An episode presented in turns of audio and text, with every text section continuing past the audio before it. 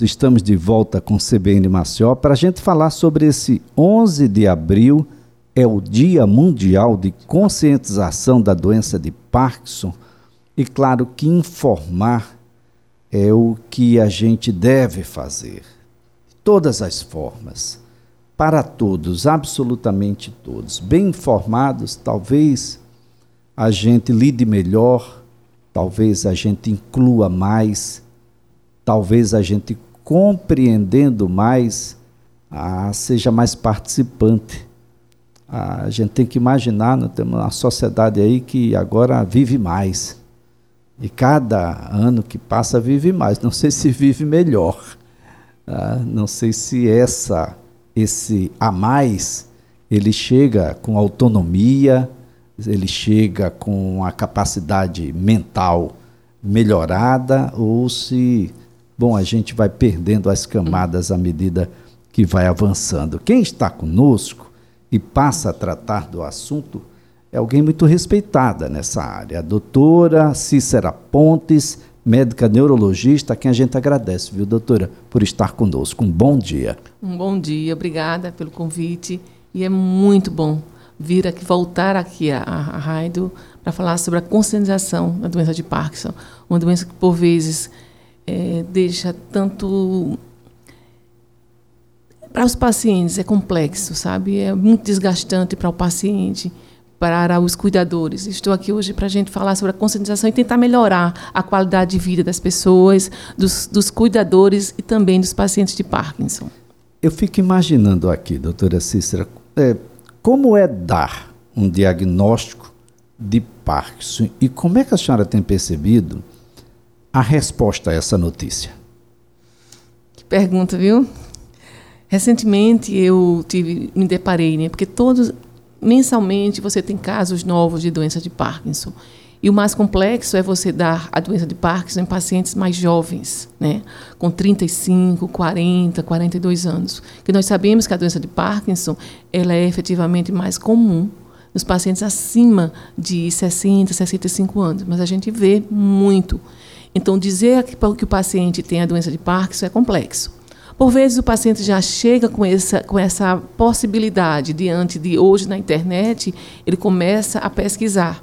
Por vezes a internet ajuda, mas a maioria das vezes é, é, é, complica, que o paciente já vem muito assustado. E por vezes não é esse diagnóstico. Mas sempre é muito difícil. O que é que eu, o que eu converso com eles. Quando o paciente tem realmente uma sintomatologia da doença de Parkinson, como uma lentidão de um lado, ou um tremor, e outras características, que é progressivamente, então eu converso com ele em relação ao diagnóstico mais preciso, que seria é clínico. Só que de uma primeira consulta a gente não consegue dizer que o paciente tem a doença de Parkinson. A doença de Parkinson você vai dar além da, do, do, da da apresentação clínica, você vai ver também as respostas aos medicamentos. Porque ele é essencialmente clínico, ele não, não tem um, um exame específico que diga é doença de Parkinson. E por vezes o paciente fica muito confuso, mas é assim, você vai avaliando e você vai juntando ponto a ponto para você ver, porque tem algumas doenças que, que são que mimetizam, eu diria assim, que podem parecer doença de Parkinson inicialmente e por vezes pode complicar ser mais complexo do que a doença de Parkinson. Por exemplo, o Parkinsonismo plus, que há uma inicia, inicialmente parece ser responde às medicações, contudo é mais assim mais desgastante, o paciente tem mais é, uma evolução mais complexa. Doutora, o, o, o que é que a ciência já pode chegar à conclusão hoje naquilo que deve ser o elemento que propicia as condições para o, o Parkinson? A gente já sabe dizer de onde vem, por que vem, de que maneira vem. É mais prevalente hoje? Olha, a etiologia da doença de Parkinson ainda continua sendo. Eh, você não consegue descrever qual é a etiologia. Contudo, a gente tem algumas, algumas, vamos dizer assim, suposições. Quais seriam? A, a doença de Parkinson, ela é, ela é, eu diria que é uma predisposição genética associada com fatores ambientais. E hoje sabemos que os fatores ambientais, por exemplo, agrotóxicos, pesticidas, herbicidas, algo que você tem um contato até viral, né, que você pode levar E outra coisa, a predisposição genética, genética, por exemplo, que você tem um, um parentes que tem Parkinson, não necessariamente você vai ter Parkinson. É em torno de 10%. Só que a predisposição genética com seu estilo de vida disfuncional, o que é estilo de vida disfuncional? É aquele onde você é, não, não faz o que deve ser feito para você cuidar do seu corpo. A alimentação correta, exercícios físicos, ter uma, uma, uma saúde mental em excelência, ter uma inteligência emocional, saber lidar com as emoções, porque a emoção é normal. Agora, a sua disfunção que é anormal. É você saber lidar com, as, com, com o dia a dia e, e, saber responder de acordo com o que você, sem trazer danos para você. Porque o que é a predisposição genética? É você ter o gen ali que ele está inibido. Só que você, com essas alterações ambientais, com essa, essa, essa a, o ambiente, por exemplo, e a disfunção a nível do estilo de vida, faz com que você vá lá e acorde esse gen. Nós chamamos isso de alterações epigenéticas, que nós trabalhamos eh, com a, a, nível de celularidade e de, e de circuitos neurais de informação e moléculas. Quando você ingere qualquer algo nocivo, você tem é, no seu, na sua celularidade, você está produzindo célula constantemente, que o corpo precisa de célula. Né? Então, na hora que você está com essa formação e você tem esses elementos nocivos, ele entra lá na, no genoma e o que, é que acontece? Acorda esse gene que, porventura, você tem uma predisposição. É por isso que o Parkinson é esporádico. Não é tão genético, porque você tem aquela predisposição, só que com a sua disfunção alimentar, emocional, e principalmente na parte de que você não consegue fazer o que é a, a, a terapia multidisciplinar, ter um corpo saudável, ter as emoções saudáveis, a alimentação saudável, que a gente sabe que não é tão, tão assim, eu diria, é, eu diria, tão normal a gente fazer isso. Porque vivemos diante de uma, de uma, de uma gama de alimentos tóxicos que não e, bons, né, gostosos. Só que isso causa uma compulsão cerebral em relação aos alimentos, como o doce, por exemplo doce, glúten, é algo, gente, que nós deveríamos evitar e muito, porque isso causa é, é, inflamação a nível intestinal e, a partir daí, abre as portas para as doenças crônicas. E a gente sabe que hoje no Brasil, uma grande parte dos do, do, pacientes, principalmente idosos, tem pelo menos uma doença crônica, gente. E de onde vem isso? De onde vem isso? Então, a parte alimentar, nós precisamos organizar isso muito efetivamente. Que se a gente não quer ter doenças crônicas, como, por exemplo, diabetes, hipertensão, até Parkinson, até Alzheimer, até é, autismo. Então, tem outras, é, outras doenças específicas que hoje está estudando e muito. Isso, gente, é um alerta porque precisamos cuidar da nossa alimentação, nós precisamos cuidar da nossa família, dos nossos genes, porque nós não, a predisposição genética não significa que você vai ter a doença. Significa que você tem uma predisposição, mas você é o culpado, de certa forma, quando você não, não assume o estilo de vida saudável para a sua vida. Doutora, uma vez ultrapassado esse diagnóstico, o, o, o que é que nós temos como ferramentas para lidar com a doença. É uma doença que é passível de cura em determinado momento. A gente pode conviver bem com Parkinson, pode interromper essa progressividade ou essa progressividade pode ser mais lenta. E um, um detalhe, o, o perfil de quem tem Parkinson é mais homem, é mais mulher, é mais idoso. Pessoas mais novas podem ficar à vontade que ah, não são alcançadas pelo Parkinson. Como é que é isso, doutora? Então vamos começar pela doença de Parkinson, a doença neurodegenerativa progressiva, que é o neurotransmissor em consequência da destruição de uma área do cérebro que nós chamamos de substância negra e que a partir daí começa a destruir a célula e a produção da dopamina. E associada a isso tem outros neurotransmissores que começam também a ser é, diminuídos, por exemplo, a acetilcolina, que é responsável pela memória, é, a serotonina, que é, é responsável pela parte de, de, de, ansiedade, depressão. Então, tudo isso é um circuito que você pode ter esses sintomas. Né? Então, o, a doença de Parkinson, ela inicialmente ela começa, como eu falei, com os sintomas de lentidão, rigidez, é, tremor, e aos poucos vai progredindo. E antes disso, você pode apresentar também distúrbio do sono REM, você pode apresentar constipação e alteração no cheiro. Por vezes, o, o, o primeiro sintoma é a alteração do cheiro e esses sintomas pré-motores que eu falei para você. Inicialmente, a doença de Parkinson, eu diria que é, de certa forma, muito tranquila para os pacientes, até uns 5 anos de doença. Então, há um, o paciente com, continua trabalhando, o paciente continua fazendo as suas atividades. Contudo, cada paciente é um paciente é um DNA, eu diria isso, e é uma um, e cada paciente atua, vamos dizer assim, sendo responsável também pela sua evolução.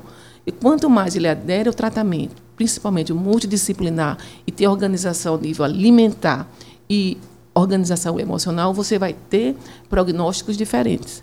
Então, hoje eu estou no, meu consultório exatamente isso, colocando os pacientes nesse, nesse estilo de vida, eu diria, inteligente para a doença de Parkinson. É você ter essa tríade é, bem organizada. Não é, né, não, é, não é fácil, mas assim é uma ideia específica para esses pacientes. Então, você vai, a evolução da doença de Parkinson, ele, eu diria, é um, os primeiros cinco anos é mais tranquilo, e a partir daí começa depois de cinco anos, começam algumas alterações, principalmente, gente, além da evolução da doença, você vai ter complicações a nível de, dos medicamentos. Então, os medicamentos também causam efeitos colaterais, em particular problemas cognitivos, confusão mental, alterações da memória. Então, faz parte da doença de Parkinson. O X é você saber a diferença então, você saber modular, organizar as medicações nos pacientes da doença de Parkinson, você vai ter uma evolução, de certa forma, melhor para o seu paciente. Então, quando você chega nessa, no, no, na, no leve, na moderada, no mais grave, a evolução da doença de Parkinson, normalmente, há umas complicações mais específicas, como alterações da memória, alterações cognitivas, dificuldades de das medicações fazerem efeito. Então, uma das coisas, porque quando você vai porque quando você usa as medicações de, uma, de um paciente mais assim, com 5, 6 anos, o paciente ainda tem receptor das medicações. Com progredir, há uma destruição das células conjuntamente com os receptores. Então você não consegue colocar a dopamina dentro da célula para fazer efeito. E o que é que acontece? A, a, a dopamina fica, fica solta no, no, na célula e começa também a ter efeitos colaterais agonia no corpo, dores no corpo, disfunções noturnas, irritabilidade. O paciente também tem alterações é, urinárias, incontinência urinária. E para o cuidador, nessa fase ainda está. O paciente ainda consegue andar, ainda consegue. Por vezes, numa fase mais tardia, o paciente, o paciente por vezes é acamado, o paciente já não tem um comando mais assim das suas atividades motoras, atividades urinárias. Então, faz, então é um paciente acamado. Doutora, vai todos os pacientes vai acontecer isso? A tendência desses pacientes é acontecer isso. Mas eu tenho pacientes com 15, com 20 anos de Parkinson que não evoluem para isso. Por isso que eu digo, cada um tem o seu gene, sua dieta e a responsabilidade a nível de aderir ao tratamento multidisciplinar, principalmente, gente, e a dieta, para poder ter uma evolução mais, assim, eu diria, mais amena, porque é uma doença que maltrata, maltrata o paciente e maltrata os familiares e os cuidadores. E qualquer pessoa, vamos dizer, a, idade, como eu falei, a idade você pode ter desde os 30 anos, 20 anos, que é um, um Parkinson precoce, normalmente é, é genético, você pode ter. Então, são pacientes que você fica a vida toda tentando amenizar. Porque nós não temos uma, uma, uma, medicação específica, vamos dizer assim, que cure. Ameniza, só que as complicações do Parkinson ela vem sempre. Ela vem sempre concomitante com o tempo de, de evolução. E nós precisamos exatamente é ter consciência. Essa data é hoje bem importante, porque precisamos dar o mínimo ou até o máximo. Por que não o máximo nesses pacientes? O que seria o quê?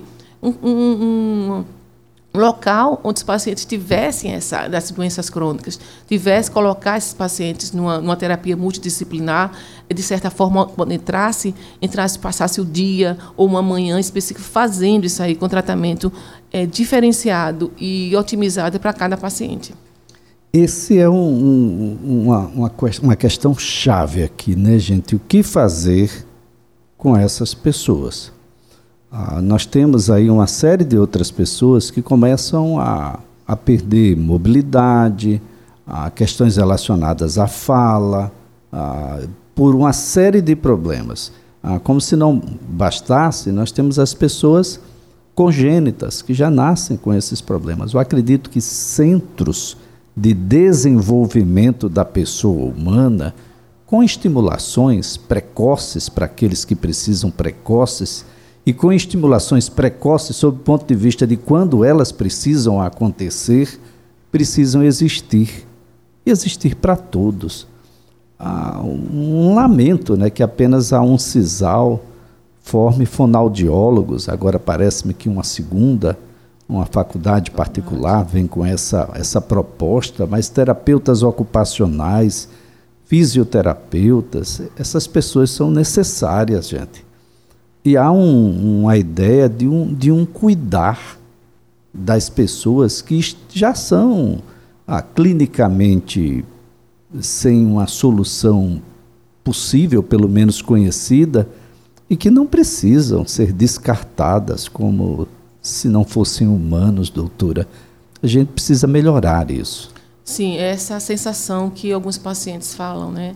E quando o paciente chega no, no consultório, como é, uma, como é uma, uma doença crônica, a impressão é que não pode fazer nada. Mas eu digo, o mínimo que a gente consegue fazer para esses pacientes é o máximo. Porque, por vezes, o paciente não consegue se levantar, às vezes não consegue conversar, falar, fazer a barba, abotoar uma camisa. Então, assim, é o mínimo que a gente consegue fazer. O paciente colocar uma comida na boca. Coisas assim que, para nós, é tão comum. E para eles, quando o paciente chega para mim no meu consultório, o que é que eu peço? Pergunto a ele: qual é o seu objetivo aqui? O que é que, se eu fizesse, você ia se sentir muito feliz? Por vezes é simples, doutora, eu gostaria de me levantar, eu gostaria de andar, gostaria de cortar uma carne, cortar um churrasco, gostaria de andar de bicicleta, gostaria de pescar com meu filho. Então são diversas coisas assim que para nós é tão comum e para eles é uma dificuldade assim intensa. E quase todas possíveis, né, doutora? Possíveis. Então se você organizar as medicações, se você levar a sério. Eu costumo dizer que nós somos 50%, nós médicos, que somos especialistas. E os outros 50% é família e o paciente. E o paciente tem que agregar e tem que querer fazer isso. Porque há uma necessidade da família estar muito próximo, porque os pacientes de Parkinson, ele pede essa iniciativa que tem uma área do cérebro, que é uma área pré-frontal, você perde essa iniciativa, que está com estímulo reduzido em, em, em, consequência da redução dessas, desses neurotransmissores. Então, assim, há uma necessidade de um empenho também familiar. Porque, Doutora por... Cícera, somos quantos? Conhecidos, pelo menos, porque deve ter muita gente por aí, provavelmente sem diagnóstico. É, o, em torno de 1%, normalmente, da, da população idosa do, do nosso estado. Então, para você ter uma ideia, nós temos mais de 3 milhões, né? Isso no nosso. É, aqui no, no, no em Alagoas, nosso estado. né? Então vamos ter em torno de 1%, seria quanto? 3, 3 mil. 3 mil 3 pessoas. Mil pouco, 3 mil pessoas no, no estado. E no nosso. E no nosso em Maceió. Seria em torno de um milhão de habitantes, em torno disso, né? Um milhão, Isso, um milhão e pouco também. de habitantes. Então teríamos mil pessoas por em, aqui. Em torno disso. Então, sem falar das pessoas mais jovens, que a gente não está contando nisso aí. Né? Então, possivelmente, é até maior a quantidade de, de, de pacientes portadores de Parkinson. E precisamos ter é, olhar para esses pacientes a nível principalmente medicamentoso, que é o mínimo que podemos ofertar. E precisamos é, efetivamente organizar a terapia multidisciplinar. E nós sabemos, a atividade física melhora em todo o contexto, a nível tanto emocional, a parte também, a parte motora, melhora a parte cognitiva. Então, assim, são coisas que nós possíveis de serem dadas para os pacientes. Como é que tem sido o acesso ao medicamento, doutora? Aos medicamentos, olhe, por vezes faltam, por vezes tem, por vezes tem uma entrega até em domicílio. Não é algo assim, eu diria, não é algo é, sistemático de os pacientes até ficarem mais tranquilos, entendeu? Então, é precisamos também organizar a quantidade de, de pacientes que têm registrados e quantidade de medicamentos necessários para ofertar para esses pacientes, que é o mínimo. E sem os medicamentos, como é que fica? Sem os, sem os medicamentos, os pacientes paralisam paralisam. Tem uns que não conseguem nem comer, em consequência principalmente da, da disfagia que eles têm, porque somos músculos a nível né, na região gustativa. Então, paralisa, o paciente tem engasgos, ou seja, tem alterações a nível de, de microengasgos, né, aspirações, e o paciente pode ter pneumonias. Então, assim, há uma necessidade efetiva de cuidado mesmo desse paciente medicamentoso, a terapia multidisciplinar, Assim como também, como eu falo, é a parte emocional. Hoje, a, a estabilidade emocional, ou quando o paciente chega lá no meu consultório, eu falo, o que é que eu falo? A, são os três parâmetros. Hoje eu também falo a terapia multidisciplinar associado com a parte de, da psicoterapia ou da inteligência emocional.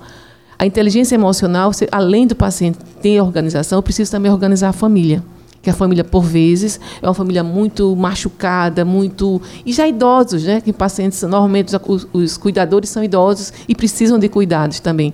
Então, o, o que é que eu estou fazendo? Estou tentando melhorar essa parte da inteligência emocional com esse paciente, trazendo à tona essa necessidade.